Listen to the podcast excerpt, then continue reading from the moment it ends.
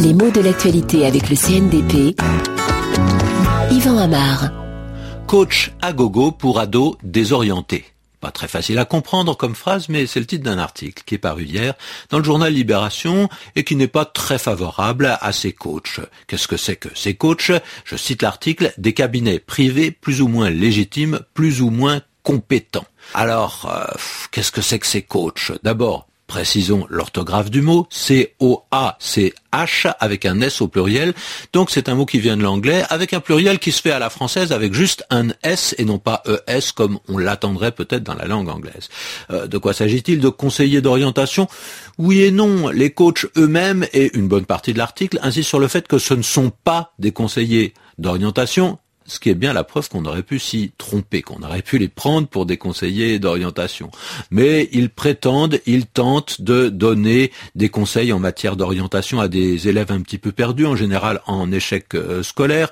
Orientation et psychologie en même temps. Ces coachs se posent en médiateurs qui, en prenant en compte les capacités, les résultats, les acquis et les lacunes et la personnalité des élèves leur donneront le conseil le plus efficace pour qu'ils s'orientent, pour qu'ils cherchent telle ou telle profession, telle ou telle étude dans lesquelles ils pourraient réussir. Alors les coachs connaissent le monde de l'école sans vraiment lui appartenir, ils semblent être à la bonne place pour donner le conseil utile. Mais c'est bien de ça qu'il s'agit, donner un conseil tout en faisant une sorte de bilan des compétences de l'élève.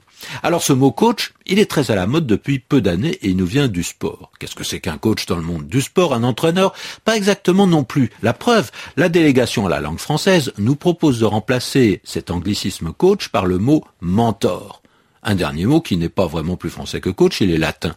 Il est passé tel quel dans notre langue et il désigne un personnage qui a de l'expérience et qui a un peu de recul. Au départ, on trouve ça dans l'Odyssée d'Homère et Mentor, c'est un ami d'Ulysse qui ne part pas pour la guerre de Troie. Il reste sur l'île d'Ithaque et Ulysse lui donne pour tâche d'être le précepteur de son fils Télémaque. Donc il va remplacer le père, conseiller le fils, le guider et en même temps être son professeur. Alors, pourquoi est-ce le mot qui est conseillé pour traduire coach? Parce que le coach sportif est plus qu'un entraîneur, autre chose qu'un entraîneur. Il ne dirige pas simplement un entraînement physique, mais il se mêle de sa vie, il dirige son hygiène de vie, son alimentation, son sommeil, ses fréquentations, sa vie privée, tout ce qui peut influer non seulement sur son moral, mais, comme on dit maintenant, sur son mental. C'est donc ça un mentor et c'est donc ça un coach.